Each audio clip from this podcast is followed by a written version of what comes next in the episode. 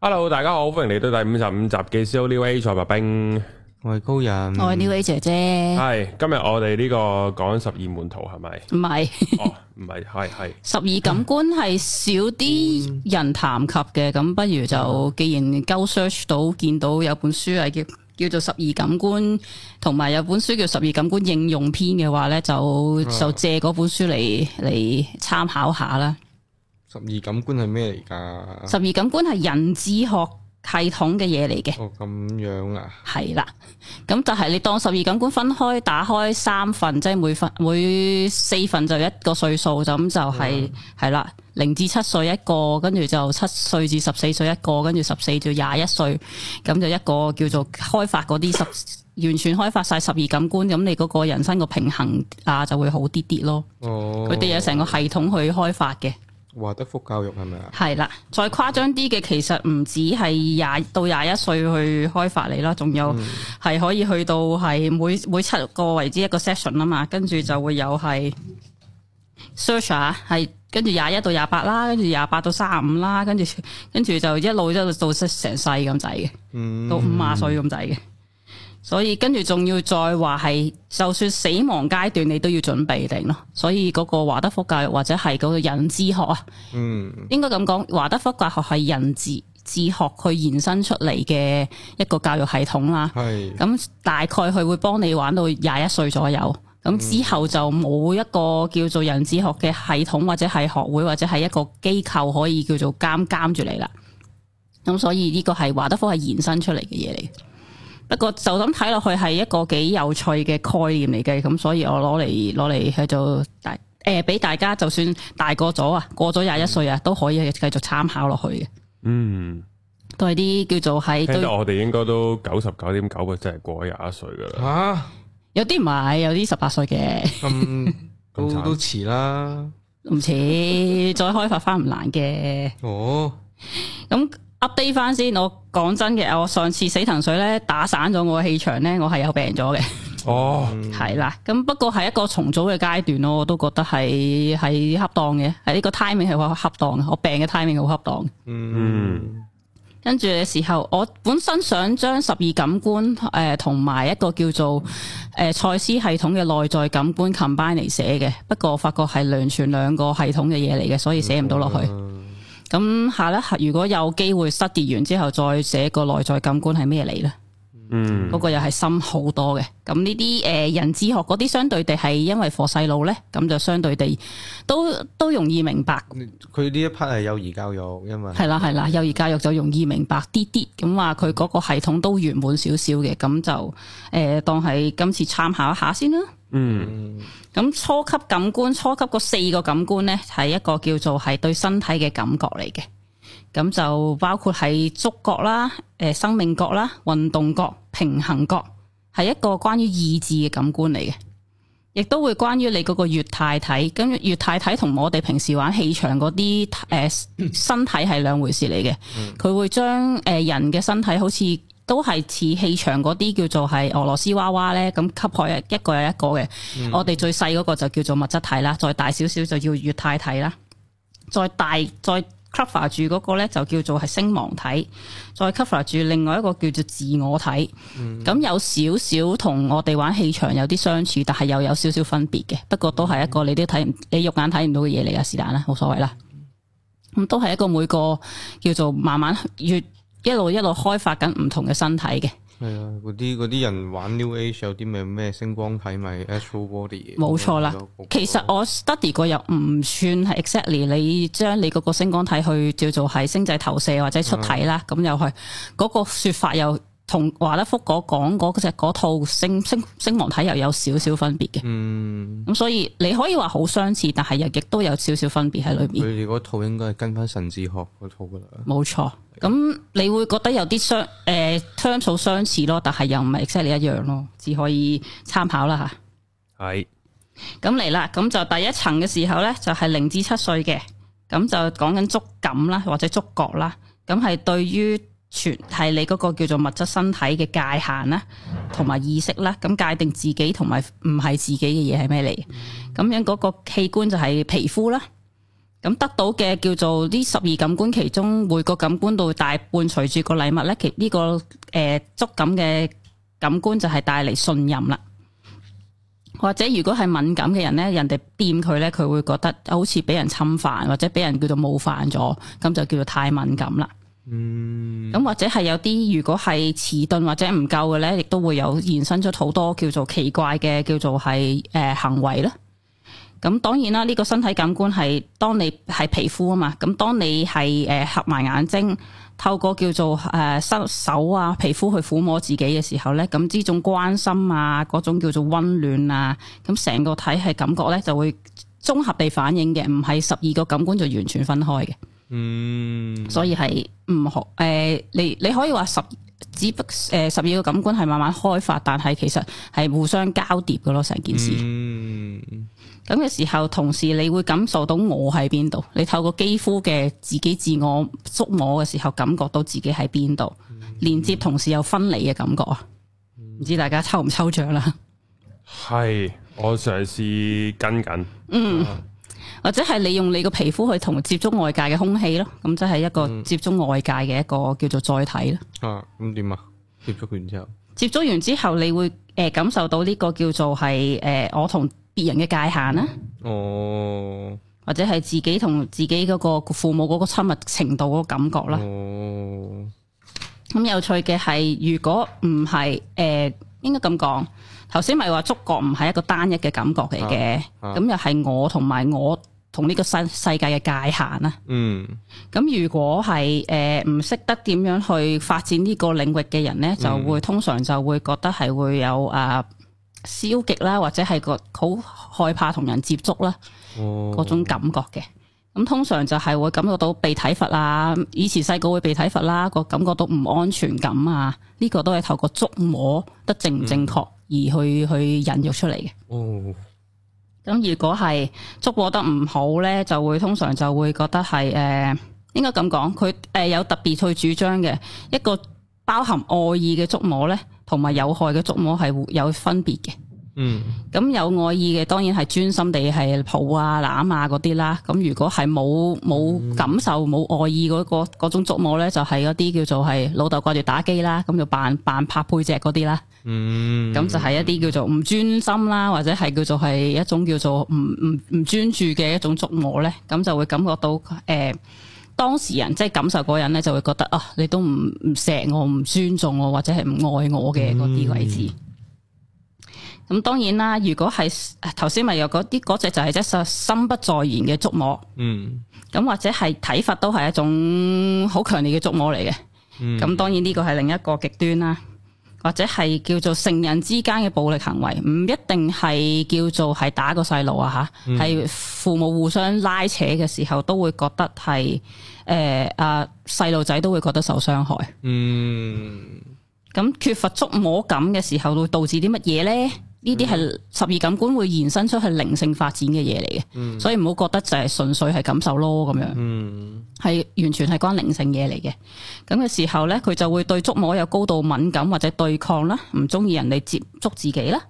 或者係叫做係诶、呃手腳唔停，不停咁掂嘢啦。成日都好似叫做係诶、呃不停喺條街度不停咁嗨嗨啲所有嘅欄杆啊，我又識啲咁嘅人喎，係啦，咁係代表啲咩話？佢係缺乏咗嘅，缺乏咩啊？佢缺乏觸覺，佢好想揾嘢掂，佢但嗰個來自觸覺嗰個安全感喺佢童年嗰陣時缺失咗啊，佢又要嗯佢可能喺佢老豆老母度攞唔到佢嘅細蚊仔，咪會周圍摸嘢、掂嘢咁樣咯。嗯，嗯，明白啊呢個。但係到大個咗都佢哋不由自主都會都會喺度摸啊都會都會喺度嗨都嘢咯。係掂啊！係啦。哦，咁嘅時候，當然誒、呃有陣時係會係誒、呃就算唔係真係講緊係嗨啲死物都好啦，啊有陣時嗨啲生爭物啊，生物咯，係咁嗨啲人啊，嗨人又好，或者爭嘢延伸到去爭嘢，嗯爭去玩具啊，對別人嘅嘢同自己嘅嘢冇界限感，冇界限感。即係所有嘢都係我嘅咁樣哋咧， 哦，即係你嘅嘢即係我嘅嘢技安 冇錯啦。哦咁、明知故犯，佢明知係會騷擾到別人，佢哋都會不由自主想做，因為佢哋呢個叫做感官唔得到滿足。嗯，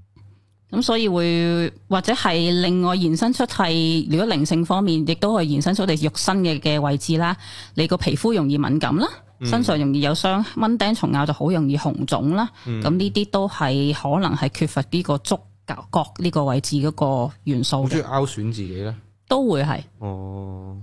佢要痛愛啊嘛，或者透過痛楚而感受到自己皮膚嘅存在咯。好痕噶，拗損佢。诶、部位本身有啲皮膚敏感啊，唔係你蚊爛，我我係好衰嗰啲蚊爛會拗損嗰啲人嚟嘅咯。我呢排聽咗 Will w i l l a n 之前有一集節目，就係講嗰個叫做自己去復原翻嗰個濕疹嗰個位置，都係關於佢自己嘅叫做情緒問題咯。哦，佢回復到個濕疹咁勁，得啊，佢搞掂咗。當然佢用咗好多好多好多方法啦，即係經歷過嗰啲叫做爆水又乾又裂嗰啲，跟住又又又搽嗰啲誒，呃總言之就傳統方法用過晒，非傳統嘅方法都用過晒。最後點成功咧？最尾係發覺原來佢缺乏愛咯，嗯， 行到好遠噶。咁佢點樣揾翻愛咧？佢透過因為佢個佢自己有，跟住佢佢細路都有，佢透過生仔呢樣嘢，即係叫做生命影響生命啊！佢點樣去救贖，就或者點樣去治理佢個佢嗰個有患濕疹嘅細路嘅時候，去從而學會翻自己發生咩事。啊嗯，嗯，跟住就好翻啦。诶、佢當然用咗好多好多時間啦。哦，應該感覺诶，佢、本身唔係太大皮膚病，但係佢有情緒病嘅，但係佢個仔就有嚴重嘅叫做濕疹，咁所以但係有趣嘅係點解佢個仔有濕疹係因為透過诶、呃叫做產道定係乜嘢，總言之令到佢啊細路係覺得自己嗰個叫做阿佢、感染咗阿媽嗰啲不被愛嘅感覺，嗯，所以就會佢個皮膚就會強烈咁否定自己，類似咁樣嘅結論啦，我自己會閱讀到係。係咁類似呢啲呃皮膚病啦，都容易會有人有咁樣嘅原來係唔滿足嘅位置咧。咁嘅時候咧，咁所以有陣時細路唔係需要物質而唔俾温暖佢啦，過度保護或者係孤單太多都係會有失衡嘅位置啦。嗯，咁如何先至叫做可以發展到呢個叫做觸覺係成熟呢？自然生產係一件好事嚟嘅，因為佢即係叫做唔係開刀嗰只嗰只出世啦。咁會係诶透過產道嘅擠壓咧，會感受到嗰種叫做係觸摸啊、擁抱啊咁樣嗰種肌膚之親咧，係會好少少嘅。佢所以華德福係係咯，人智學佢哋唔會 prefer 诶、叫做開刀咯。嗯，或者係诶、呃、让孩子即係個細路自己單獨一個人同埋自己嘅身體温暖之間互相接觸同轉換，要自己學會自己供養俾自己咯，嗯，都要去學咯呢啲诶，有啲細路就係因為細個阿媽俾唔到，佢就會不停咁樣要，或者係诶、呃多咗個細佬妹，咁、嗯就會搶噶嘛，哦，呢啲都會嘅。打柒佢，細路唔會知佢自己其實係要緊啲乜嘢咯。哦，都係嘅，系啦，咁所以就係或者係叫做識得诶、呃去教佢哋自己點樣诶、呃浸浴啦，哦，教會佢點樣點樣去感受皮皮膚嗰啲叫做觸感啦，咁樣嘅時候都係一件好好嘅事嚟嘅，啊嗯，哎或者係玩嗰啲天然少少嘅玩具，天然玩即係具，啲木頭啊、絲綢啊、哦啲質感麻啊，嗰啲唔係純粹膠哦膠膠膠玩具咧，嗰、個感受會好啲啲嘅。哦，玩下沙咁嗰啲啊，係啦，就係細個就細個玩泥沙係好開開心啲噶嘛。嗯，而家啲細路反而係電子玩具就算啦啊啊嘛，嘛。咁就感受呢個叫做觸覺就會弱啲啲啦。啊我呢個差好遠，細蚊仔係要靠摸嘢嚟學嘢噶嘛，冇錯啦，唔係所有嘢都啲唔同質地嘅嘢係佢哋學習嘅一部分嚟噶嘛，或者係放落口咯， 係啊，都係要試嘅。都係要試下味嘅，俾佢哋咩都所以父母就唔可以阻止佢哋，哎誒呢啲唔掂得啊，嗰啲唔掂得，啫嘛，食兩啖都屌，又唔會死㗎。真係食泥啊！我妹以前我知啊，細蚊仔有陣時係會食呢啲咁樣嘅 冇錯啦。嘢，咁真係唔會死嘅。下一個角係叫做生命角，生命嗰生命角， 聽唔估唔估到你咩嚟？冇啦，啊唔知啦，已經冇咗啊，應係係對你自己健康嘅感覺。該。哇，即係你同你自己身，頭先咪話頭三四個係講緊同自己身體嘅認識嘅，嗯咁咪、就係講緊你同自己識唔識得點為之叫做病咯，識唔識得叫到覺得自己有問題咯，嗯咁呢個係關乎於嗰個咩器官呢？就係、自主神經系統啦，特別係交感神經系統嚟噶。咁得到嘅禮物就係和諧。雖然有啲有時啲禮物有啲抽象啊，不過聽住先啦吓。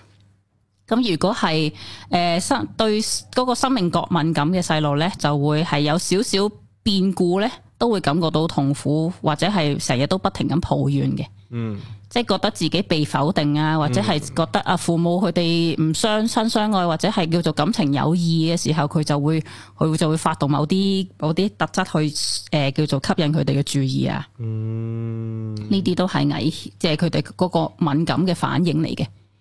但係通常好多父母都會覺得，哎呀唔係我嘅問題，我要帶父啲細路去睇醫生，唔係嗯而唔係佢哋本身嗰個溝通嘅問題啦嚇。哦咁嘅時候咧，呢、個生命覺同觸覺係互相聯繫嘅，係一個對自我感覺良好嘅關係啦。嗯通通過其實整個身體裡面嘅叫做生命感，或者對自己感受自己嘅生命狀態，平衡自己各個身體嘅部分運作嘅時候呢，就會話俾你聽幾時係餓啦，幾時喊啦，幾時眼瞓啦，幾時攰啦。嗯我會覺得今次嘅病都係嘅，係講俾我聽幾時要幾時你係真係有啲唔妥，你係要休息，你係要唞下。有好多人連病都唔識噶嘛，係㗎有啲人又過分，你覺得自己係咪有病噶嘛？係啊咁呢個咪就係對於生命覺嘅失衡咯，哦或者調啦敏係啦協調唔到嘅位置。哦咁當然唔係講緊你係咪都叫做請病假嗰啲病啦，係、你真係覺得你需要去治療，無論係自然療法嗰只，或者係正視你自己身體俾你嘅信息，都係一種叫做治療嘅嘅息怒嚟噶嘛。嗯咁就係每一下嗰個生命各俾你嘅息怒，你俾到啲，你收到啲乜呢？嗯係咯，大家識唔識病啊？ 所以攰，诶，我啊呢個都唔知喎，因為由細到大偏個身體都係比較即係 touch foot 都係好啲嗰啲嚟嘅，嗯我都唔知點為之識唔識病，係咯，都唔知點答好。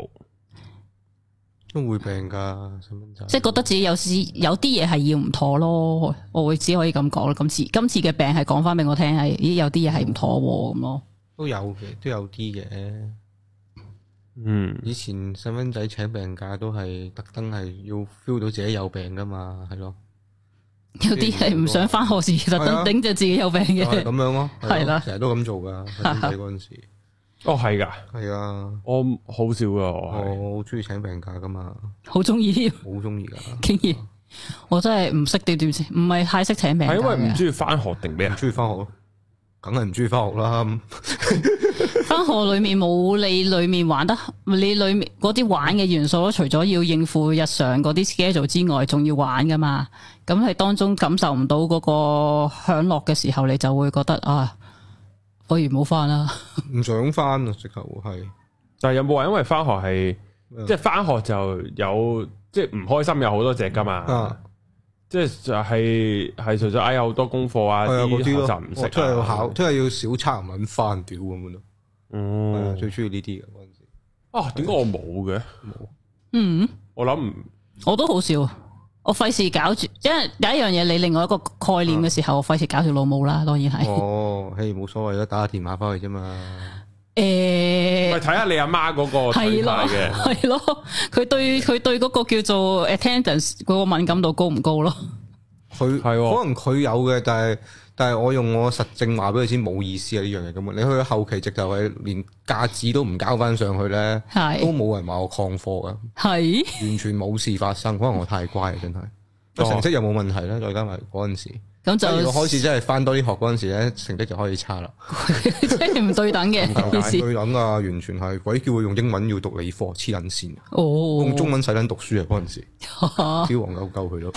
我都係我下我下咁，翻學咪翻咯，咁啊出現咪出現咯，個嘅係咯。唔翻唔想翻，係啊，我嗰時未識得，係有好大個問號喺個頭腦裡面嘅，但係即係知道翻學冇意思嘅，但係都未識得反抗，未識得駁嘴咯。唔係駁嘴我，我病。即係你就用身體去駁斥件事啊嘛，係啊，我用個事實證明俾你睇。係係啊。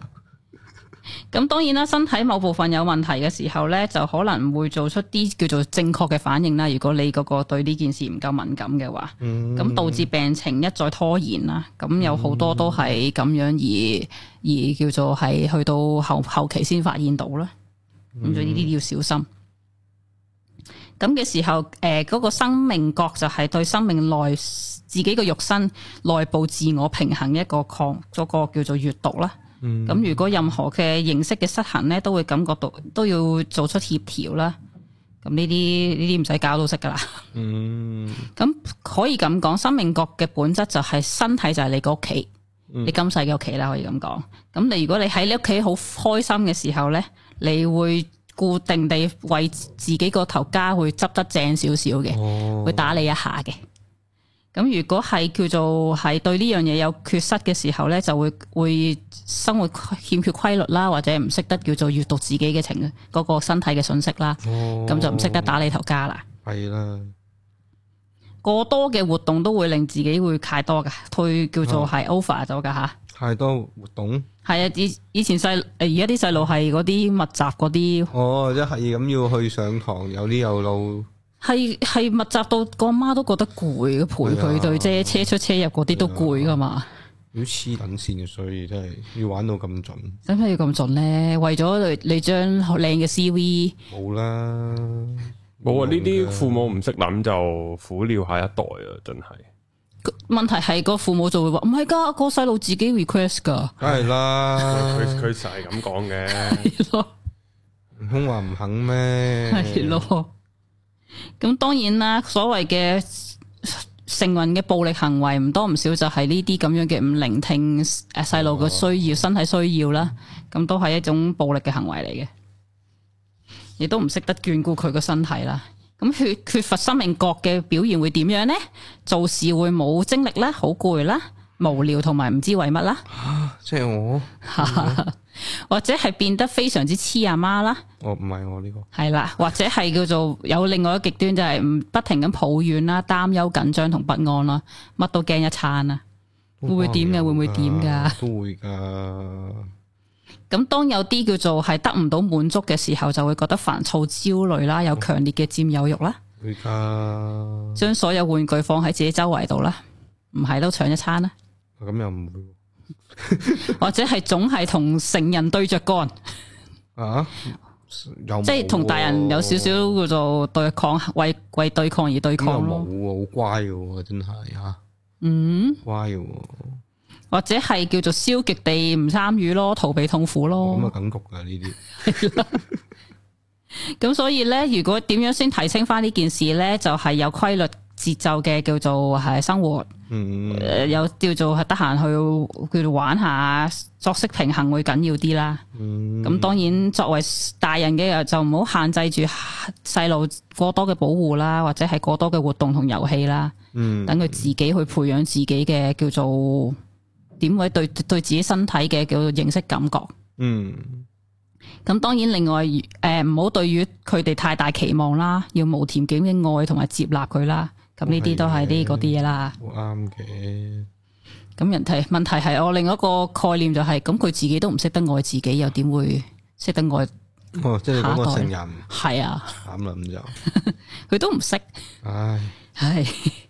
咁下一個感覺就係叫做運動覺啦。吓聽落去個覺都同運動有關嘅，係啦即係我又缺失咗咯喎。我都好缺失嘅，我完全係唔協調 嘅缺。失晒喎，死啦！乜角都冇啊！而家 我呢個呢，就係對於自己係咩感官呢？就係一個叫做係神經系統啦，末梢神經系統啦，即係啲末反梢射神經反射系統啦。哦，咁亦都係呢個伴隨住嗰個禮物就叫做自由。哇，所以如果你唔識得協調自己身 體呢，就會感覺到被困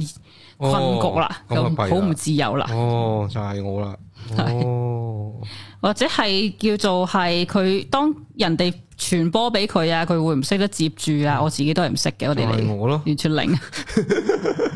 係冇天分啊啦，定係細個冇？冇去訓練呢一個定冇啦自動。係啊，嗯，我諗翻起我細個做做過啲乜嚟，有咩活動咧？我翻工咯，以前細個， 因為我屋企係開廠嘅，嗯咁細個就係要去做包裝嘅，咁我每基本上每個 weekend 都係翻工嘅，咦，我都有幫過我阿爸做包裝啊嘅以前，因為我阿爸以前印刷廠，啊哦，類似我咯，有做過童真係工，瞓瞓喺成板紙上面過通宵嗰啲嚟嘅。我又未去到，我都會翻屋企瞓嘅。 我哋我哋係真係，如果係年尾聖誕嗰啲檔期癲癲癲咗嘅時候，就真係真係做到好鬼嘢嗰啲嗯嚟。哦，唔得噶，我細蚊仔嗰時啲波快啲飛埋嚟，我都會 驚噶。而家都係而家講真而家會知道自己冇咁易死咯，應該哦係係。咯。咁如果對呢個運動覺又叫做缺乏嘅時候咧，就對危險冇認識啦，就成哦日自己棘親自己啊，撲親啊，哎呀，我咧有個姨甥仔係定外甥仔是但嗯啦，都係咁樣 嘅。即係就係屌你老尾個波！嗯即係射完籃，佢自己射完嗯籃，個波跌翻落嚟，屌唔識擋啊！個個籃球就撞落個頭度咯。哦係即係啦，我見到，唉呀，難搞難搞。幾歲啊？誒幾我讀小一二二，哦，左右嗰啲都還可以接啩受，清得翻哦嘅，翻得嚟翻得遲嚟嘅，唔係啊，即係嗰啲即係想行埋個波度，然後自己只腳又踢走咗時候，隻手又攞唔到咁嗰啲啊。係啊係啊係啊，就係咁噶啦。細蚊仔嗰陣時。明明眼見隻就到嘅時候，唔知佢啊自己飛咗揈走咗係去，啊即係嗰啲誒，即係誒誒小學體育堂要你誒足球考考嗰啲大波啊，嗯咁樣唔知點樣將個波咁樣得幾即係唔係得嘅，扭過嗰啲只雪糕不過扭筒個雪糕係啊，盤推扭盤過啲雪糕筒咁樣唔得嘅，係嗯唔得嘅。哦我唔知點解一喐個波，一係又唔喐，一係又唔知去咗邊咁樣嘅。唔得嘅所以完全係控制唔到嘅。我哋啊控制知唔到，道我人連自己啲手腳都控制唔到嘅。我都係係啊因為有講，因為咧之前譚玉英有錄，因為咁阿啊英都踢波噶啊係嘛咯，哦即係我哋呢啲咧，即係由細踢波踢大啊。你唔咁明點解我哋控制唔到個波啊？唔明啊？咁然後咧就係最猛係咩？見到自己個仔係咁樣，啊！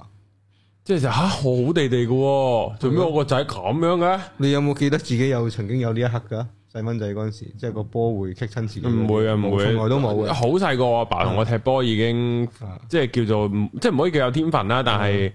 即係已經好好正常嘅。即係我細個已經識斬波啊，已經咁哇！即係一個即係斬波屬於一個特殊技能嚟㗎嘛。即係係咯你唔踢波，你係唔會有嗰個球感去點解輕力剁落個波度可以去到咁遠㗎係咯嘛？即係呢個係成身肌肉協調嚟㗎嘛。哦咁所以就細個已經冇呢啲問題嘅，但係我好驚我，即係我聽完阿英嗰、個嗰、嗯個嗰個小朋友咁樣，啊嗯即係原來個小朋友似阿媽啦，你當啊，總即係總之遺傳唔到阿爸啦，嗯咁但係當然有另一個概念係，如果係老豆將佢呢個咁樣嘅叫做覺得慘情嘅感覺咧，會化成壓力嚟㗎。就算冇講出去都好嘅時候咧，嗯個仔、會覺得哦我找唔到波係咪我問題啊？好大力噶個仔，好鬼大 力噶，會猛噶，屌你咪拋個波佢接唔到猛噶，真係。哦係啊啦，咁所以啊，老豆都要好好咁控制自己嗰、個。哦喂，大佬你踢波嗰啲個個波喺十米外斬個波埋嚟，咁樣飛埋嚟，你都仲可以攞心口控，你攞個腳內檔控落地下度。你有呢個技能嘅話，你係完全接受唔到自己個仔點解拋個波佢接唔到啊！哦，即係嗰個落差太大啦，然後哎呀仆街你有排搞啊！即係咁樣嗰啲咯，哦，就猛啊！要練諗到都嘅，猛可以訓練嘅，係啦。係啊反而就係我會用另一個角度，佢千祈唔好老豆教咯。嗯，講真係啊，調翻要要要俾阿媽搞啊！呢呢樣嘢我反而學會嘅係揸車嘅時候，啱啱學車嘅時候，老豆會坐隔離啊嘛，咁喺度講嚟講去話點樣點點樣踩逼啊，嗯一二隻腳啊，呢個唔係隻手啊，係啦，好大壓力啊噶，反而真係俾錢出去學咧，舒服好誒多。哎所以 咧，我係會，我我我又係會中意啲咧有啲運動細胞嘅女仔嘅，嗯，即係 feel 到佢玩運動。譬如咧，我唔知點解啊，我咧識咗幾個都係噶，嗯個女仔平衡力好好啊，嗯，即係我我係有學過溜冰噶嘛，啊咁我我我即係同埋踩單車啊呢啲需要平衡力嘅咧，我係唔叻嘅，天生地唔叻嘅。我唔知因為我生得高定唔知咩啊啦，總之我係唔叻嘅。啊但係呢啲女仔係天生地好，啊係啦，我我啲女仔，我屌你點解落得咁佢哋嘅平衡力係好嘅，因為佢個哋盤骨大啲啊嘛？係啊，真係嗰個重心唔同，係啊，重心位唔同嘅，好似前排有個測試噶嘛，係啊你雙手擺後面，你唔跟知點樣踎啊住個頭中落地下，你可唔可以爬翻上身？係啊，哦，男性係唔得嘅，哦，男性嗰個重心係前少少嘅，女性係後少少多條嘅。椎啊，喺盤喺盤骨你又位。諗你又太過諗多咗哦太重啊，係啊係啊，好似前排個唔知咩啊啊，Netflix 上唔知邊個咩財富啊，攞咗廿幾 C M 出嚟，哦冇扯，啊咁緊要，鐵高丸啊你啊，咁撚重喺前面。係啊， 唔怪之都 醉埋，醉住咗。彈弓哎係啊咁樣啊，好咁點解會聯繫到心靈嘅自由呢？當係咯係因為你情緒唔好嘅時候，可以靠運動嚟發泄。哎呀，我最缺失嘅嘢啊，係啦，咁因為細路可以爬樹啊，爬嗰啲叫做擔架啊，唔知乜嘢嘅時候中意爬嘢啊噶嘛。咁你嗰啲嗯以前遊樂場嗰啲馬騮架嗰啲咧，我都有玩嘅，同同啲即係樓下同樓下嗰啲係啊人會捉玩捉都有嘅，小學咯，哦限於係咯。係又喺嗰啲玩都應該 OK 啊。玩誒就係有更多時間，我會攞本書落去下面坐喺度睇咯。你咬咁我食嘅，咁撚癲，係啊，咬我食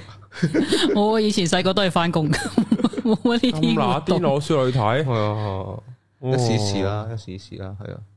咁所以叫做係你個身體嘅律動啊、爬行啊、咁樣跑跳啊，都係你個自由意識嘅關鍵。玩陀螺唔得咯，所以咩啊包船陀螺係。啊，爆旋陀螺練唔到平衡力，所以我我我練唔到細蚊仔嗰陣時係咯。係嘅咩？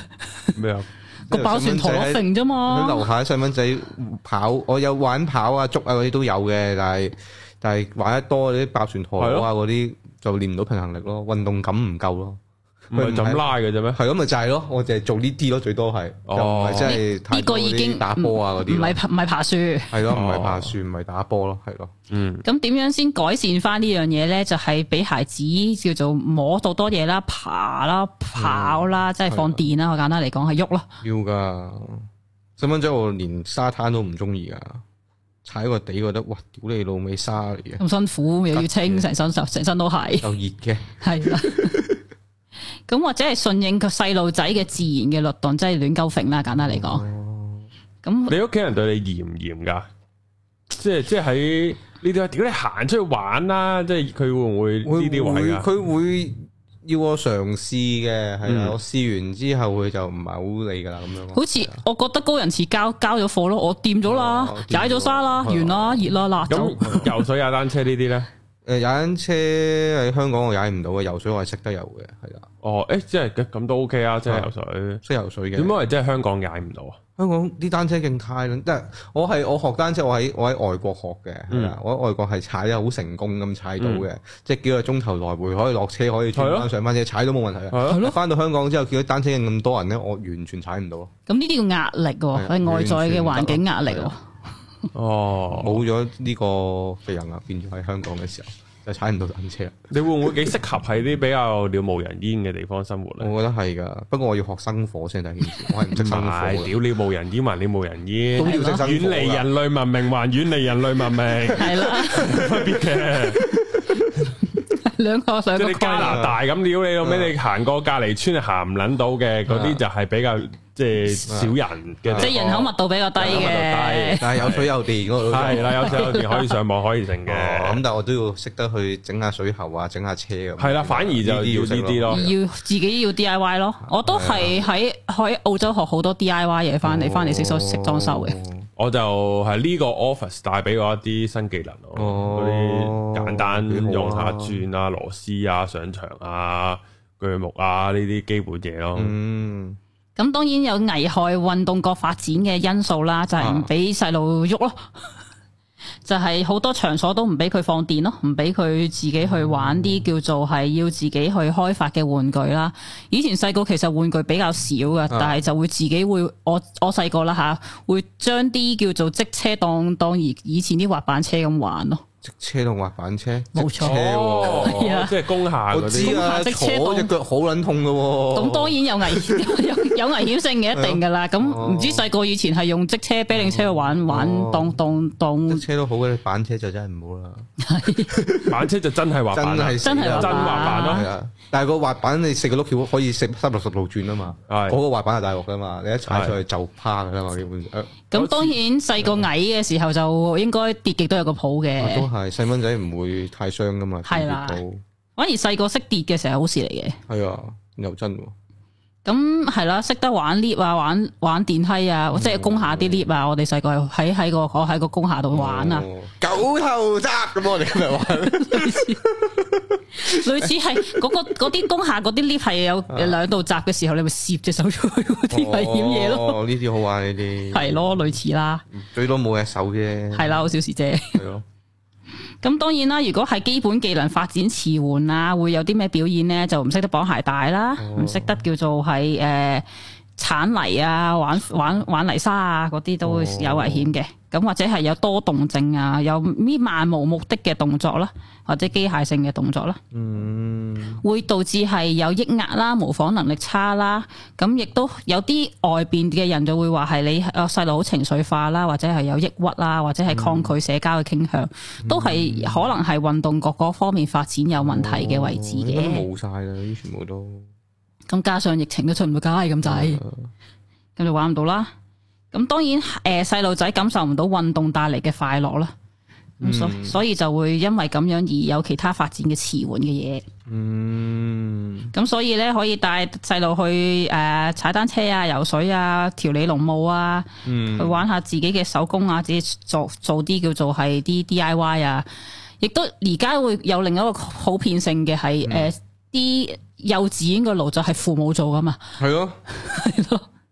嗰啲雕龍雕鳳定燈籠嗰啲，全部都係老豆老豆做，老豆老母做噶嘛。都你忘忘記咗細路係要玩呢啲噶嘛。嗯，都已經係掠奪咗咯，或者係父母當初叫做唔誒、呃缺乏嘅，咁而家佢生咗個細路，而家培養翻呢樣嘢， 嗯，系咯，係啦。所以就好，我覺得有少少本末倒置嘅，而家變成係嗰啲美勞作係變成一種叫做誒、呃、競爭咯， 系啦，屌，同埋阿爸阿媽早戇鳩，啊咪咯，係啦。係啊，你擺埋個學佢咯，屌咁係啊威，所以我哋我會覺得嗯，你誒佢佢哋佢哋好普遍就覺得，唉、個個個個家長都係咁噶啦，唔係點啫？今晚瞓唔到噶啦，咁樣咯，嗯，咁就。由佢整咯，整劈咩出嚟冇乜所謂啫，係咪啊？咪係咯，啊最後都唔會唔會留噶啦係咯， 嗰件嘢乜啫咁咯。咁下一個延伸就係平衡角啦，平衡角同埋運動角有好緊密嘅聯繫嘅，咁樣呢，佢就會诶呢、個平衡角喺邊度嚟呢？就係關於你嗰個耳水嗰、個耳骨嗰嗯啲平衡，嗰個耳水平唔平衡嘅問題啦。哦，咁亦都係誒建立緊你嗰個覺知啦，同埋外在世界嘅關係嘅。咁亦都係延伸出佢俾你嗰個就係內在平衡啦，或者和平嘅誒嘅禮物嚟嘅。咁如誒、呃或者係如果缺乏嘅話，敏感嘅話咧，就唔敢上平衡木啦。哦，就係平衡感比較差咁噶，我都係廢啊，廢地嘅呢啲，啊我都廢，啊， 唔係好得㗎。平地有陣時都覺得啊，以前細個會玩嗰啲叫做平衡木嗰啲都 OK 嘅，啊但係見到有啲人咧，咪可以吊高嗰條線咧喺度上面喺度彈下彈下彈下嗰啲嗰啲運動咧。嗰啲就唔止平衡感噶啦，嗰 啲嗰啲你要有肌肉先得我放翻嗰條做到個人，嘅我放翻嗰條繩落地我都行唔到啊， 哦，或者係高少少啊，高兩寸咋，離地兩寸你都好似行唔到條路噶。哦，係係有啲驚有怯咯，即刻，係啦，嗰度彈下彈下，或者係你個腳震咯。哦，咁呢個呢，就係關於同你個平衡角同你個地球嘅重力嘅聯繫。哦，咁你要同你嗰個抗平衡角就係同地球中心嘅連結。哦，咁當然同你嗰個耳骨嘅好有關我係要啦。戰勝個重力啊，所以而家冇錯啦，咁或者係當係一個適應重力嘅哦地球重力嘅嗰個平衡感嘅學習咯。哦，咁所以咧，你人可以保持踎啊、企啊，其實踎係一件好好嘅訓練嚟嘅。 嗯，可以可以問下誒，得嗰啲叫做係大陸式嘅踎法咧，係哦，嗰啲，嗰啊周敦，亞洲蹲係啦，係唔同啲嘅嗰個平衡感，嗯，下盤嘅平衡感係唔同啲係。咯，咁嘅時候，醫學界會覺得呢個叫做係係可能係大腦神經受到影響，先至會令到你發揮唔到四肢嘅平衡啦。咁、嗯其實呢啲係可以去慢慢去叫做發展翻嘅。咁就係叫佢多啲，或啊，有以前細個都係嘅，未誒啱啱去小學或者幼稚園嘅時候，一搭校車一定嘔咯，哦哦，係啊咁，我又冇乜喎呢啲，嘔到呃嘔到七個皮嘅。哦，我個人唔係好暈船浪，又唔係好暈車浪嘅，我都少嘅， 我試過俾我媽含住嚿姜咯，跟住咁就防止令我會會止嘔嘅呢個真嘅。哦，係呢個係啊，問題係我放完學翻嚟仲嚿姜仲喺度咯，哦即，係我完全冇掠過六個幾鐘，好奇怪啊！呢個係咪？唔識 噶嘛，真係含住嚿姜由頭含到落尾，係啦。翻學咁啲 Miss 阿 Sir 唔理你嘅咩？我係透明咁滯㗎，可以喺屋喺任何嘅地方場所， 嗯，所以佢唔知㗎。咁係啦，或者係容易嘔啊、暈車浪啊，都係因為嗰個平衡覺唔係夠，未訓練到嗰個位置啦。嗯，咁如果係如果平衡覺缺乏嘅咧，就會係有嗰個欠缺直立嘅感覺，經常駝背，缺乏社交。咁誒、呃叫做係同人交往嘅時候唔知做啲咩好，咁內心非常，但係同時又會好期待俾人接納，但係又唔識得點樣互動。呢、個都係平衡覺嘅問題。咁如何提升翻件事呢？掉波、玩波、玩啲平衡感嘅玩具，或者喺跳梅花桩啊嗰啲跳嚟跳去啦，咁都可以幫佢提升呢樣嘢嘅。咁如果係嘅話，誒、亦都有陣時平衡覺嗰個失衡係由於家長嘅心靈未平衡啦，或者家長嘅唔夠安靜啦，都會有影響嘅。咁如果係嘅話呢，點樣先幫助呢啲缺乏平衡覺嘅孩子呢？咁就係要用理解啦、耐心啦、態度去睇佢啦。誒、呃叫做尊重佢哋、接納佢哋啦，或者係哦呢、個有趣嘅，佢話係或者係家長可以喺臨瞓前呢，去叫做去問一問我細路有平衡覺嘅問題啊，有冇幫手啊？咁就可以係發夢，透過家長嘅發夢睇下有冇答案咯，吓 咁樣嘅。咁我點樣幫我仔啊？個天會俾答案你噶啦，咁樣咯。到時會叮啊，你帶佢做體操啦，嗰啲咯，哦，咁樣嗰啲嗰啲俾你嗰個內在嘅答案俾你啊。瞓覺係會會人生出內內在答案噶啊嘛。嗯咁去到中級嘅位置啦，咁嘅時候呢，而家係講緊係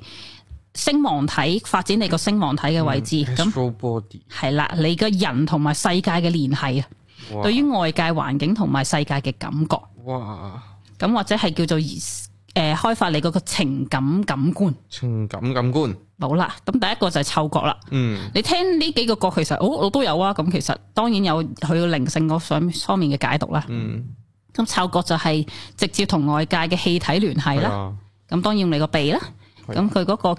有趣嘅係佢會裏邊嗰個叫做係誒禮物咧，係會道德感同埋判斷力嘅嗯，喎， 點樣延伸落去咧，再睇啦。點樣啊，係啦，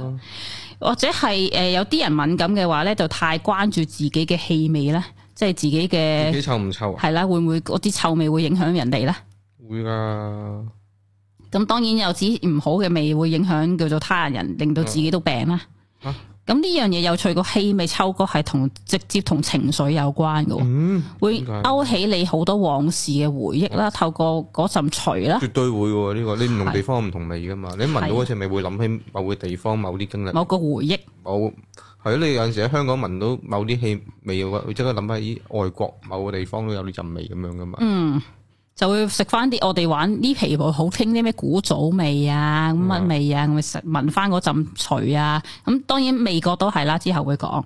咁人工化嘅氣味或者污染咧，就會令到佢誒細路仔咧對外界外在咧就會缺乏缺乏聯繫。嗯，咁所以咧，誒、嗅覺同埋體驗嗰個感覺係有直接嘅關係嘅。咁一旦佢熟悉咗嗰嗰嗰嗰陣嗰個環境嗰陣除咧，咁佢就會好自然會喺嗰度產生歸屬感啊，或者舒服啲啊。咁呢個都係誒、呃環境嘅氣味影響到佢嗰個情緒咯。嗯，咁亦都係令到佢個判斷力或者係話聞唔聞到有危險性。嗯，因為即係而家戴得口罩多咧，反而對於自己嗰、個哇呢度喂有嗰個空氣密度怪怪地喎，好似有毒氣喎定係乜嘢？你哋係唔識反應嘅，定係乜嘢？嗯咁嘅時候，危害嘅因素有誒唔、新鮮嘅空氣啦、唔自然嘅氣味啦、化學物品啦，咁所以都係唔好俾佢噴太多叫做空氣清新劑啊，或者嗰啲咩消毒藥水啦。嗯，咁都會危險嘅。咁嘅時候，點樣去提升呢樣嘢呢？帶佢哋去大自然去聞呢聞個到啲唔同味，係啦，聞草牛咯屎嚟噶，我去都可以，以。 捽個頭入去咁樣，誒，我前排咪話去死藤水之旅呢，我都嗯係成笪成個頭嗡咗落去沙度或者嗡到草地度聞嘅哦，嗰種草青味，嗯你真係會同大地聯繫得深好多。嗯，係啦，咁就接觸多啲大自然嘅位置啦。咁其實香港好方便嘅，或者嗯係聞多啲嗰啲叫做係誒、呃香草嘅味道咯，嗯俾佢練下咩叫香草味咯。嗯，咁下一個位置個嗰個位嘅就係嗰個味覺啦。咁味覺就係講緊你嘅條脷啦，當然係。咁、嗯就係、或者係叫做誒、呃引起你自己個內在物質嘅反應，因為你啲口水係會引發呢啲咁樣嘅反應噶嗯嘛。咁、就教識你個禮物就係分別啦，都係同嗅覺好相似啦。嗯咁如果有敏感嘅人係會揀飲擇食嘅，嗯咁揀飲擇食咧就係對於味覺嘅失衡嘅一個表徵啦，嗯或者係叫做係如果係另一個位置、另一個極端嘅時候，就所有食物都食，但係就分唔出咩叫好味。哦都係咁咯， 嗰啲咧。我以前係會有啲咁嘅感覺嘅，因為有啲朋友帶啲咩米芝蓮啊，嗰啲好似好勁啊，嗰啲呢啲 M 嗰啲，我食完之後，嗯係嘅，我 feel 到啲好嘢嚟嘅，咁但係咁唔使咁興奮啦，都係咁啦咁樣。哦咁又咁又唔會喎食到好嘢真係可以好開心嘅喎，呢個係真嘅喎。有陣時我我自己嗰個融入唔到啊，唔知點解。哦，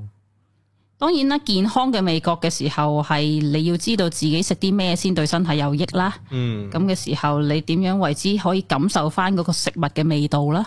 咁反而有趣嘅係，今次我咪話去戒戒戒食七日嘢嘅，即係嗰啲叫做係哦好即係清食清啲，食得極清咧，勁啲反而係會唔同咗嘅啲嘢。唔同嗯晒嘅啲味會，完嗯全唔同晒嘅。咁所以你可以試下得閒到做一個叫做味覺嘅清減咯，跟住哦就食翻就會唔同晒。唔同 啦，戒戒三日好啦， 翻到食唔翻嗰啲嘢，或者係诶、誒有陣時我诶、如果係對呢個味覺有缺失嘅時候，食唔到嗰個叫做係食物嘅好味啦，或者係食物嘅危險性。係啊，其實其實你咁清完一轉好好啊！我試過嗰陣時有半年我飲唔到維他檸檬茶噶，嗯，好開心啊！真係呢咩件叫事飲唔到？嗰種澀嗰嗰種化學甜到撲街唔家產，你係連飲都唔想飲，掂都唔想掂啊！啊！屌，我不嬲都接受唔到咁啊，咁你勁 咯，你勁你咯，勁咯唔，係因為我唔係都唔可以叫不嬲嘅，我諗我中我啊我我中四五之後就哦，唔中意飲，即係精製任何如果佢石蘭嗰只我 OK 我嘅。超中意飲甜嘢噶嘛，係係哦咯。哦眾所周知呢件事，我好中意飲甜嘢嘅。眾所周知，咁點樣去提升翻呢個味覺咧？就係食啲天然嘢啊啦，raw 啲啦，就係簡單嘅食物啦，係咯，都話你都話戒兩個禮拜又鹽糖，之係後啦包你食咩都要飛啊！冇錯，隔條街你都知對面食緊啲咩嚟，嗰刻真係同你講。聞得翻㗎。聞得到一定聞到，啊係唔啊係同你講笑，你聞到分到你食緊咕嚕肉定係食緊呢個煎唔豬扒，係分到嘅。系。咁下一個咧就係視覺啦，咁視覺當然係因關誒關為眼睛啦，嗯就係帶俾你嗰個空間感嘅感官啦，咁就提升你嗰個禮物就係洞察力同埋內在視野。咁如果敏感嘅人係會怕光啦，或者進好驚叫做去進入啲好漆黑嘅地方啦嗯，嘅黑啊，怕對光與嗰啲嗰種敏感啦。咁嘅時候，有陣時如果係誒、呃缺乏嘅話，都會有啲無法聚焦啦嘅嘅問題，focus 唔到啊，睇嘢睇得唔清。咁當然細路仔出生冇耐就會開發佢個視力啦。咁嘅時候，佢哋唔係淨係睇嘅，佢哋係進進一步去認識呢個世界嘅存在感，透過眼睛去參與呢個世界。嗯，咁所以呢個就係、呃如果靈性化啲嘅時候，呢你你望到啲乜，你俾啲細路睇啲乜嘢嘅時候係，咯，就係一個關鍵啦。啱啊！睇 mon 其實真係唔係咁好。唉， 冇辦法，呢、個係已經電子毒毒品嚟啊！係啊，我我係已經決定咗，我有啲咩四十歲之前睇緊晒佢噶 啦，你因為我應該唔係好屌得好住噶啦，呢隻呢個眼。細蚊雖然而家咩事都冇，好恐怖㗎，其實你諗下，其實你摸所有 mon，你就係不停有啲強光喺度斬斬斬斬斬斬斬到你分唔到佢斬緊㗎嘛。嗯你個細蚊仔就咁誒就睇到大，佢都係咁，所有燈膽都係嘅。所有燈膽都誒頭先咪話但係你哦燈膽你唔會咁望鳩隻燈膽㗎嘛。頭先咪話你食 mon 你係食望鳩嘢佢㗎啊可以嘛啊戒咯，咁其中一樣嘢就係、呃食物就可以叫做食啲清啲嗰啲嗰所謂嘅戒啦。咁嘅時候你睇嘢都係咯，你去一啲叫做靈修營啊，或者去啲叫做大自然，盡量避免電子產品嘅地方，咁咪係啊可以 detox 下咯，又而係。家就明點解細蚊仔嗰陣時，屋企人就嗌：，誒唔好睇咁耐，睇下電視啊，望下出面啲綠色嘢咁樣。而嗯家就明啦，明晒而啊家！就明晒啦，真係係啊唉太遲啦，已經係啊眼已經壞掉了。唔係你有近視就好，係啊會唔會有即係所謂後悔咧？唉，總之細個養好啲隻眼就唔哦使近視啦。唔關事啊，我細蚊仔嗰啲已經近視好勁噶啦。吓、點解嘅？我應該天生啊小三之後開始就你而家幾多度？每年加一百咁樣啦。哇！你而家係幾多度？啊我而家七百左右咯，我估。除咗唔係好太生活到喎，應該除咗唔除咗睇唔到嘢，誒分字到分到有人男女輪廓嘅，係啦，诶人定鬼就應該分唔到 噶啦，都有人系 啦，咁乸癲，应该个世界就和咗好多啫，哦人同鬼都分唔到嘅。诶，我有問過自己點解要近視嘅，我有。啊啊，我有問問自己咁樣啊嘅，即係百零二百度嘅，即係即係我嚟诶我嚟老花用嘅， 我哋咁講，或者係我問過里面內在嗰個上司，即係係啦老細問點解我要有近視啦？咁因為有啲叫做係诶、呃叫做靈性轉化咧，係可以改善你嘅視力嗰啲嘢嘅。咁我又問過。咁準哦有啲咁嘅嘢，當然你要 keep 住要做啦。咁佢會話係你你唔想望得咁清咯，我諗我習慣咗係會生活到嘅，但係嗰個生活嘅期間，我係所有嘢都睇唔清楚嘅咯。嗯，我一定要空埋先。你喺屋企屋企會會唔啊戴眼鏡噶嘛？咩？我屋企屋企唔會唔戴會㗎，唔戴冇得唔戴㗎，因為會唔大？我一唔戴，我基本上我係睇唔到任何字同圖㗎啦，已經係，係嗯我淨係可以見到有條路、有道門、有個人、有第二個人，其實睇唔到噶啦，係啊戲啊劇啊，全部睇唔到㗎啦，可以話係，哦，係啊，唔得嘅，係啊，所以我慶幸我得百零二百係度咯咯，，百零二百度我應該都唔會戴㗎啦，有時可以選擇性執法咯， 可以咁講。係咁當然啦，誒、嗰、個視力嗰、個視覺危害嘅時候會點樣咧？你嗰個注意力啦，你嗰個每誒、文化內涵會比較低啦，即係你睇太多電子嘅速食嘢啦，咁嘅、時候就唔識有啲強烈唔自然嘅色彩，你哋會中意呢啲叫做味精嘢啦，你哋會追呢啲味精多過係睇翻大自然啦。嗯嗯，誒誒、或者係如果你 high high 嗰啲叫做咩精神藥品咧，你睇嘅視野係會唔同啲嘅。你可以 如果有幸大家去感受下，都可以 feel 下嘅。誒嗰、哦種對誒、你睇嘅世界嘅感官個視力個感官係唔同咗嘅。嗯，食完之後啊，唔評論啦，繼續。嗯係啦，睇下大家遇唔遇到啦。咁嘅時候就係、誒、對所有，因為嗰個叫做太中意追求啲電子味精、視覺味精嘢咧，你對好多嘢都唔會感受到有刺激感。嗯，睇嘅嘢會，我都都係嗰啲啦，嗰啲咯。都係噶。睇而家睇相睇嘅全部都有 filter 啊，嗯，睇人都有 filter，有啊，係啦。咁當然啦，又係點樣去提升翻呢？就係太去感受翻大自然啦，睇翻、睇到綠色嘢，我所以點解中意睇日落咯？因為佢每日落每次嗰個四時變化啦，或者嗰啲雲層嘅變化都會有唔同嘅感受俾你睇到咯。嗯，望得多啲，單天望地係唔同啲嘅，嗯，嗰、個感受力係會好啲啲。啱，咁或者係誒、呃接觸多啲叫做平時啊嚇，擺多啲鮮花啊、蠟燭啊、點即係嗰啲叫做美感嘅嘢啊，咁就會哦，睇靚嘢啊，睇真係靚嘢啦要係啦咁樣嘅係啦。跟住下一個感覺係温暖感，温暖感，着多件衫啊，類似啦。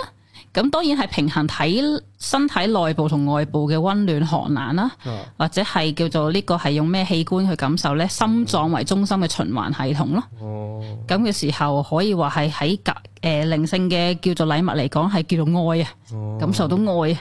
咁如嗰陣就有陰温暖感嘅，而家瘦咗就冇 啦，你都可以着多件衫嘅，唯有着多件衫啊，系咯，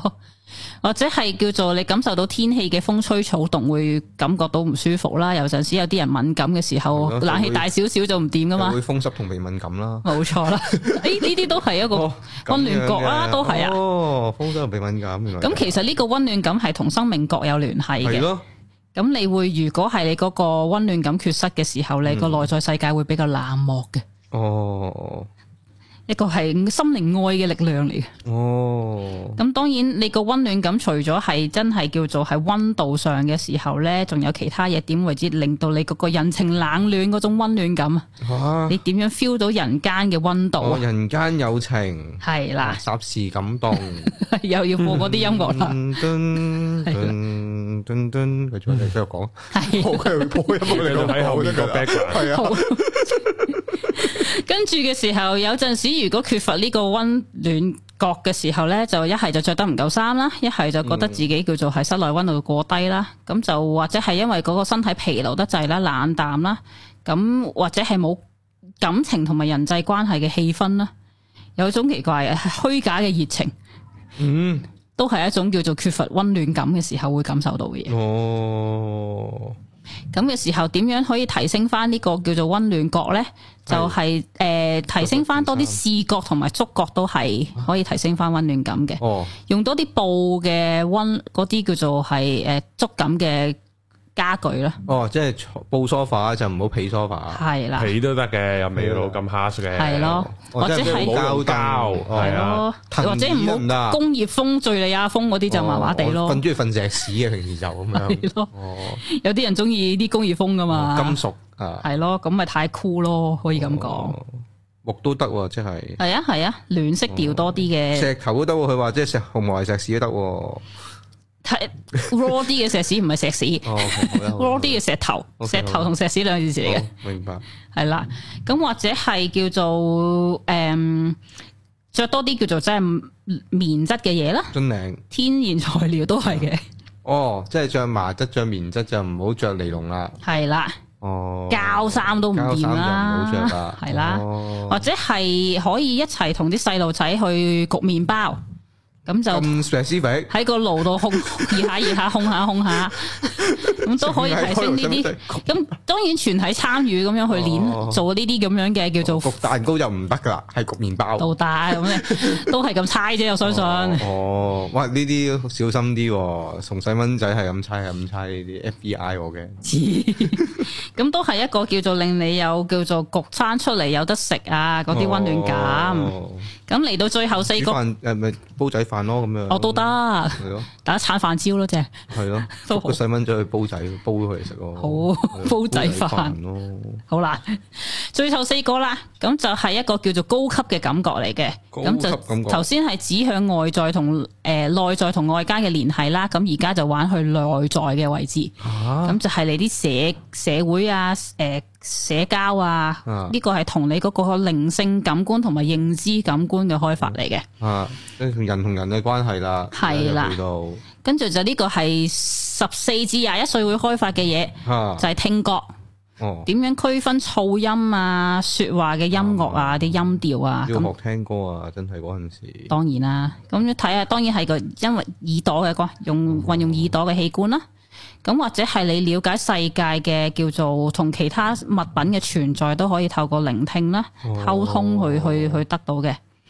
有如果係叫做對聽覺敏感嘅人呢，尤其是頂唔順嗰啲叫做係黑板，哇！你唔好講啊，哦講刮嗰啲聲我都我都話啦 已經。喂，都難頂你 嘅。講黑板刮三個字，我已經哇，大佬都搞唔掂呢或者係玻璃咯。啲，唔好 啊！我反而細個 train 得太多，因為喺廠度出出現嘅時候嗰度好嘈啊嘛，會叽及及好多呢啲嘢，咁反而真係適應晒完啊你全係。棍棍棍我都還好啲啲啊！你真係刮嗰啲真係搞唔掂，大佬。即係咁翻咁咁快反應咩？ 好啊，反正個心即刻唔嚟一嚟啊，係啊，即刻 feel 到啊，已經刮嗰啲感覺嚟咗噶啦，已經係咯？點解呢啲感覺會係咯令令你毛管凍定係點樣嘅冇咧？冇弄啊，成個人攬埋一嚿會即刻。即刻卷縮嘅咧。係 啊，真係咩事咧斷絕㗎？喐唔到噶，唔知點解喎，真係咁呢啲就係一個叫做點為聽覺缺失啊！我又係有。點為之高層次呢？就係、可能真係你聽到呢啲聲音，就伴隨住你某啲記憶，或者嗯係可能睇恐怖片啊，係乜嘢嗰啲記憶啦，咁、令到你對呢樣嘢會覺得係有危險性或者侵犯性。佢個心抽住咯，直頭係咯呢個位咁樣咯，嗰下係因為我聽得太多已經冇反應啦，哦可以已咁講。經冇反應啦麻木 了，我係我都話 jump scare，即啊係無啦啦開槍，我而家都會震㗎，睇到嗯，戲，都突然間會 bang 咁，我都哦咁樣我都會。唔我開恐咗怖我係我嗰啲我會屌㗎，我我 get 錯咗係啊開 window 啊。我唔係 哦，咦咁樣係哇，開槍都 驚，好驚啊開槍哦！唔係我唔明點解 jump scare，但係啊又開槍，我啊主要 get 係錯晒我自主己哦要係誒唔夠潤滑，咦咦聲嗰啲咧，係啊咁樣。嗯定係你有俾呢啲咿咿聲伴隨住某啲記憶恐嚇過？冇冇冇，應該冇應該冇，有有有好恐怖嘅應該，係唔咯好講啊！照佢啲 hell hellraiser 咩大佬搞唔掂嘅真係，咁當然除咗呢啲咁樣嘅叫做製造嘅聲響之下，咁我哋人嘅發聲機器就係喉嚨啦。哦咁嘅時候，我哋細個聽到好多叫做唔不必要嘅聲音啦，例如係催促你做某啲嘢啦，嗯哦大聲嘅責罵啦，咁或者係叫做話佢話佢唔識得踢波啦，咁呢啲都係會令到佢哋個聽覺係會有失衡嘅。哦，即係唔好講啲唔啱聽嘅说話，或者係令到佢有恐懼嘅说話咯哦，可以咁講。咁呢個係內心平靜對你個社會表現，即係叫做同對呢個社會嘅交集嘅時候，都會有一個叫一定嘅叫做協調啊關係喺裏面。嗯，咁嘅時候，心靈嘅叫做覺知嘅時候，就會帶佢你同人之人之間個溝通個刺激，佢講啲任何嘢係究竟係你诶、你自己知唔知自己冒犯咗佢啊？佢聽唔聽得明你背後嘅嗰個叫做講嘢嗰個原因動機啊？或者係你真係覺得佢已經發緊脾氣啊，或者係開始嬲嬲鳩緊你咧？嗯你聽唔聽得出先？ 有啲人係聽唔出噶嘛？嗯，咁所以就會中間會有分诶、呃低級，如果低級嘅聽覺咧，就係只係聽到聲音，冇聽到感受；嗯如果高級啲嘅咧，你會睇到聲音背後里面產生感受同埋睇理到解顏，色啊，或者係你會見到佢個情緒咯。哦，你聽任何一段说話都會聽到你佢背後嗰個其實個情緒嘅色彩係咩嚟。我哦有噶呢啲，咁呢個就係分開點樣即係區分呢樣嘢咯。嗯，有啲人真係對對呢啲嘢零俾人笑緊都好啦，佢哋聽唔明噶嘛。哦，喂，咁你細蚊仔有聽過笑談廣東話就分到噶啦，應該，笑談廣東話已經係你咩咪年到 Lulu 喎，我知係 某已經係某個年代嘅人嚟㗎 啦，已咁經咪同一句用唔同語氣講出嚟，唔同唔冇同錯咩啫嘛，呢個真係經典嚟係嘅，咯大家可以聽翻嚟係咯聽堂，翻啲嗱，邊個有聽覺缺失嗰啲就聽笑談廣東話，冇錯啊啦， 係啦。我係你孝和啊，我係夫人咁啊，再再癲啲或者係再史前啲咁，咪聽翻軟硬哦咯，軟硬都係經典嚟嘅。軟軟軟硬就就就可能會 confuse 啲嘅，係嗯啦會 confuse 啲即嘅，係當然冇嗰個文化背景係會係啊聽唔明啦，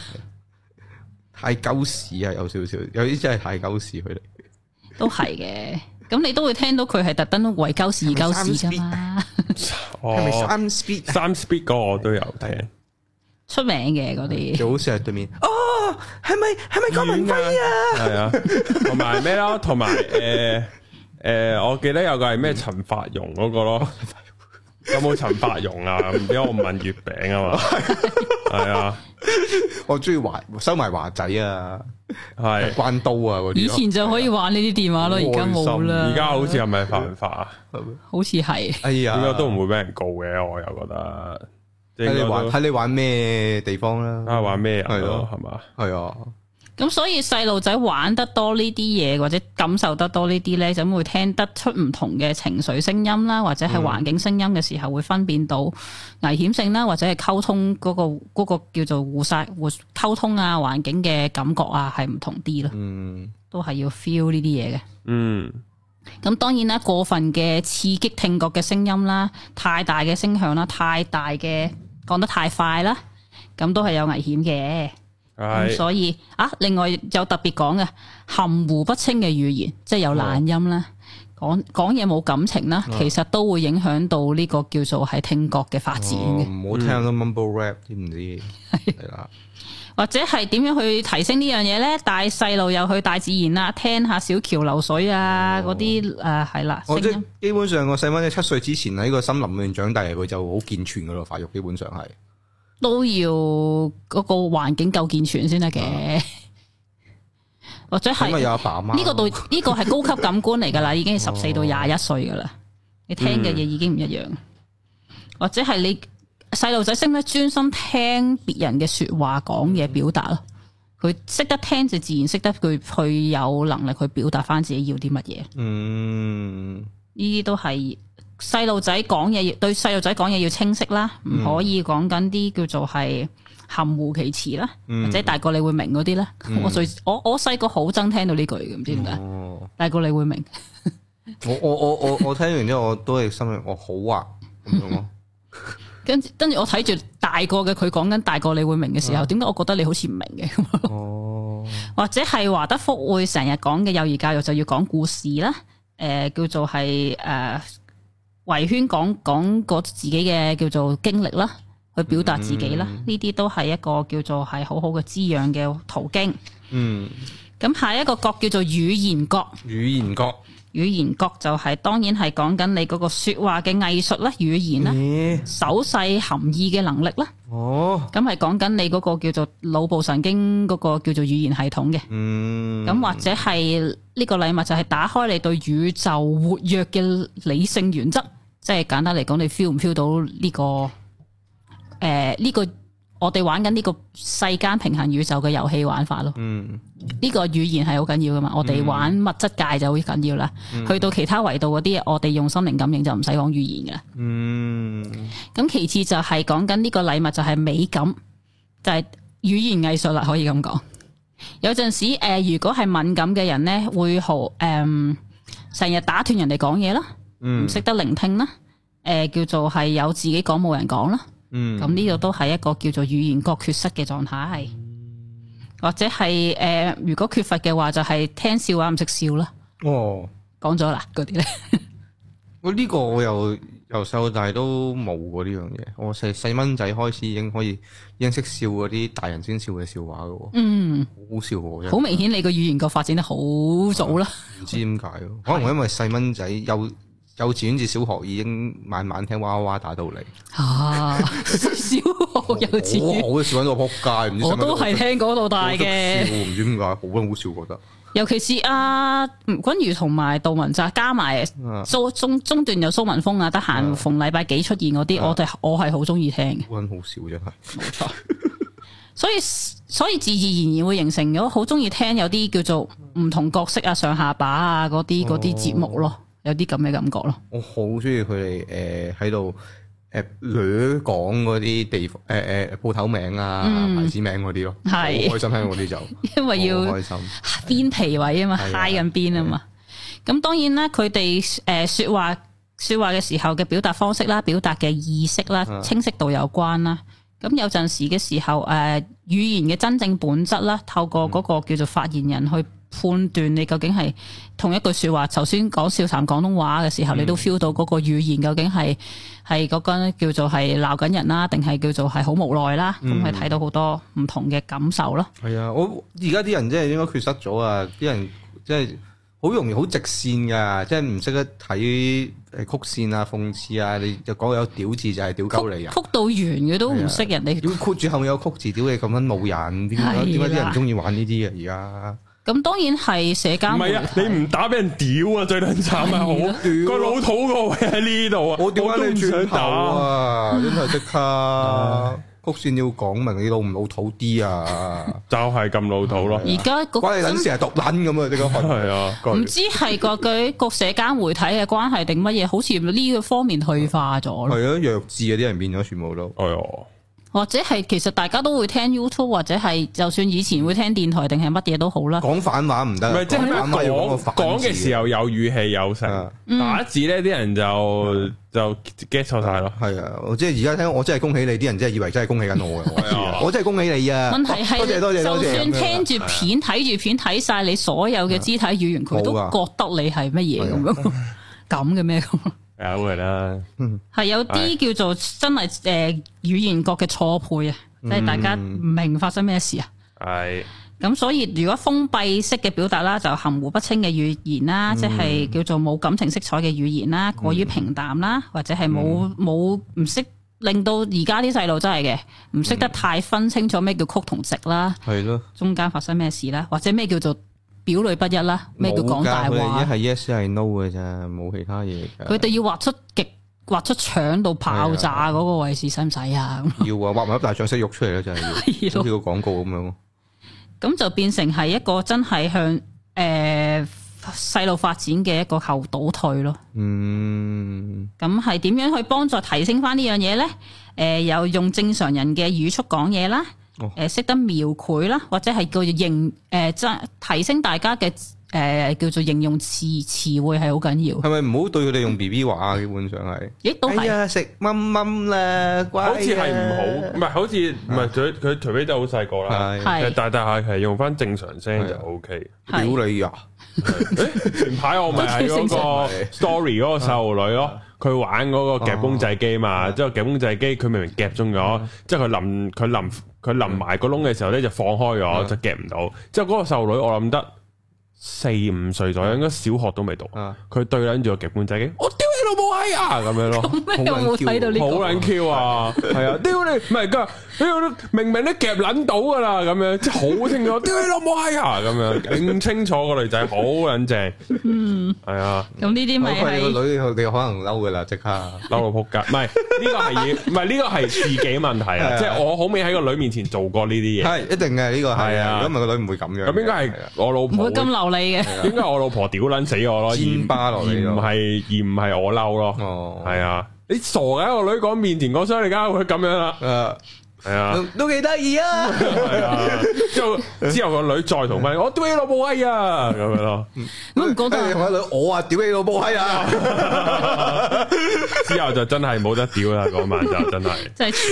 物理上屌咯。冇得屌啦嗰啊晚，唉，咁所以有陣時嗰個語言表達啊、身體動作都要配合翻啦吓。嗯咁、或者係真係嗰個理想嘅講嘢同埋肢體要互相配合翻。嗯，咁可能係點樣去玩呢啲叫做提升翻語言角呢？試下朗誦啊、背誦啊，哦睇、多啲詩歌啊，都係我讀睇呢本書講噶大咋，家好嗰係啦，啲啊，幾好。都係啲叫做係點樣去將你誒、呃叫做多啲形容詞去演繹自己啲嘢咯。咯，我近排睇到一個叫做食和牛嘅一個嗯叫做誒嗰啲叫做放題定係乜嘢介紹嗰啲嘢啦，嗰、個女主持淨係講勁同埋正咯， 哦咁就跟住最尾後面啲 comment，喎我除咗講我我啊睇到正同埋勁之外，就冇其他 comment。咁佢佢佢會話個女主持好似太缺乏呢啲詞彙咯，咁其實嗰陣時，即係滔滔為食油嗰啲女主持講，好似薯片咁脆都幾好啊，起碼有個描述喺度哦啊。冇錯，每一樣都要薯片咁脆，但係蘇斯旺就屌鳩你咩有口感啊咁樣咯，佢就會屌鳩你係啊咯，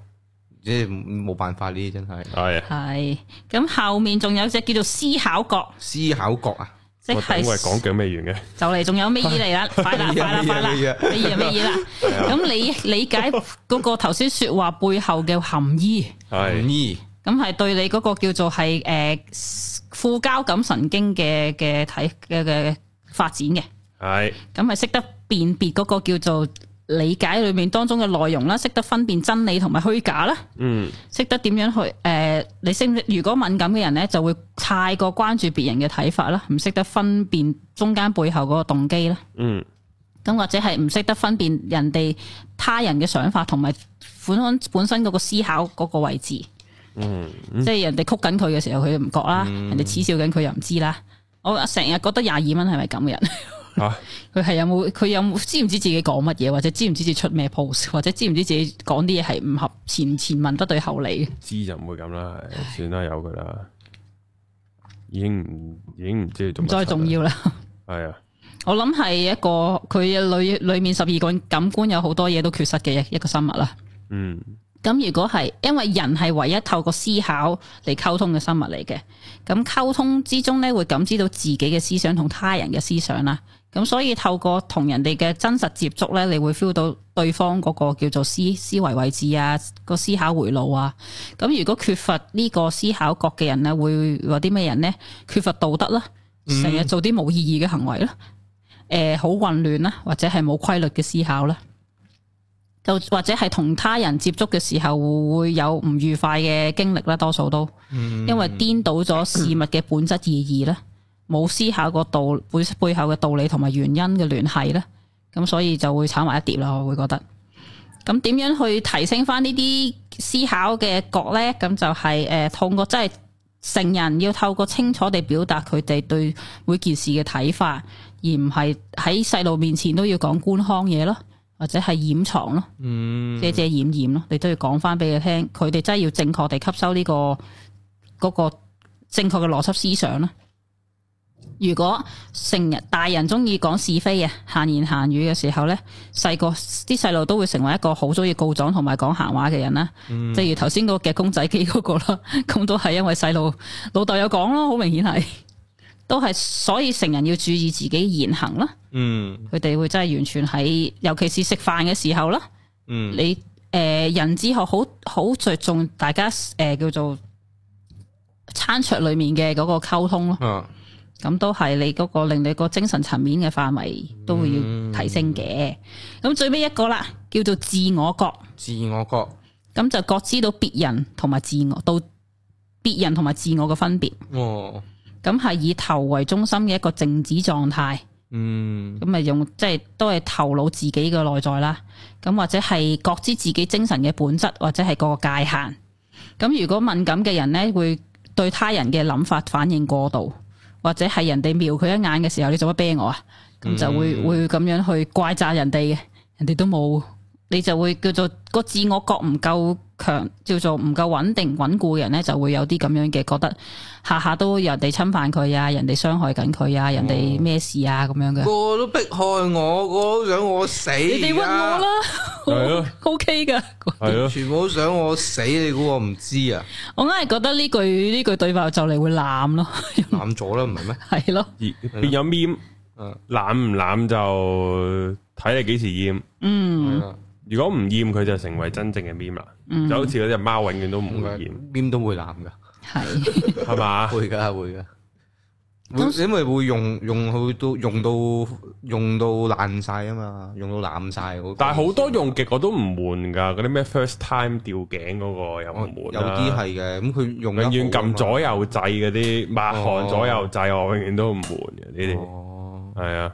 咁缺乏自我覺嘅人呢，就有陣時會好難尊重別人嘅，咁成日忽略別人啦，咁就入侵咗別人嘅空間，自己都唔知，嗯，咁就係講緊你嗰個自己嘅意志同埋理性思考嘅感覺。如果喺意志喺不知不覺間叫做係誒、呃跟住人哋嘅行為，你自己冇去反省、冇去思考嘅時候，咁就係一個冇意識嘅狀態，做咗好多唔知冇意義嘅事咯，自己都唔知啦。嗯咁所以呢個意志同埋感覺缺乏協調嘅時候呢，就會非理性啦做嘢。咁我會覺得呢啲太高深或者係啲自我覺，我覺得好多，尤其是喺香港人之中啦，或者係掛住沉淪喺社交媒體嘅人之中呢，係好缺乏嘅人。即係你冇你自己嗰、個哦，個定位嘅。係噶，尤其是頭先聽聽得多嗰啲咩誒叫做大風向嗰啲 KOL 嗰時候，佢都係跟人群走嘅時候，你咪就係冇自我覺咯。嗯，就係又會咁樣發展咗一啲好自私嘅行為啊，咁自己都唔知啊，咁咯。咁危害自我發覺嘅發展會因有咩因素呢？就係、人與人之間冇愛啦，冇興趣冇一個叫做係互動啦，或者係誒媒體冇同佢之間冇真正嘅心理本質嘅聯繫啦。咁都係一個打份工，或者係真係當係當係一個叫做課金嘅位置嘅空間嘅平台啦。咁你都、嗯你都唔係教人嘢，你都唔係你都唔係想人哋了解啲乜嘢，你都純粹係一個真係經營嘅時候，你就唔係一個咁嘅互動位置啦。咁嘅時候呢，點樣去提升翻啦？咁嘅時候，細細個要做啲乜嘢呢？當係然咯，除咗透過觸感發展之外呢，就係、一個都係要透過父母示範啦。我係乜嘢人呢？我係要點樣呢？何何為我呢？哦咁所以有陣時係華德福教學呢，其實係家長嘅叫做要求都好高嘅，哦係噶，非常之高嘅。華德福係咪啲猶太人嗰啲啊？係邊款啊？係講美嘢咯，講嗰美嘢啲咯嗰啲特別啲教學方法。係啊係啊，但係我好認同㗎，好多都哦，咁所以家長要身教咯，呢、個就係最難或者或者喺香港社會好難去做到嘅事，演繹嘅事咯。嗯點樣？因為香港已經太多，你唔可以完全做自己啊嘛，有好多嘢都好無奈啊嘛。係啊，咁你點演繹俾細路睇我咩叫我呢？或者係诶、呃另外一樣嘢诶，呃環、境嗰個叫做秩序都有關嘅。咁、嗯除咗點樣示範點樣我之外嘅時候呢，你點樣去識得放翻自己啲物品啊，放翻有條理自己嘅空間啊，自我空間啊，都可以教識佢咩叫我咯。嗯嗱，咁就係一個真正別叫做係同自己別人嘅空間同埋覺知嘅一種遊戲知識 啦。大致係咁，好哦，哇！悶味、超眼瞓味、超超時啊，今小時集添，唔好意思係啊。啊！ 我哋下條片見啊，真係大家消化下啦，要好啦，好，拜拜拜拜拜。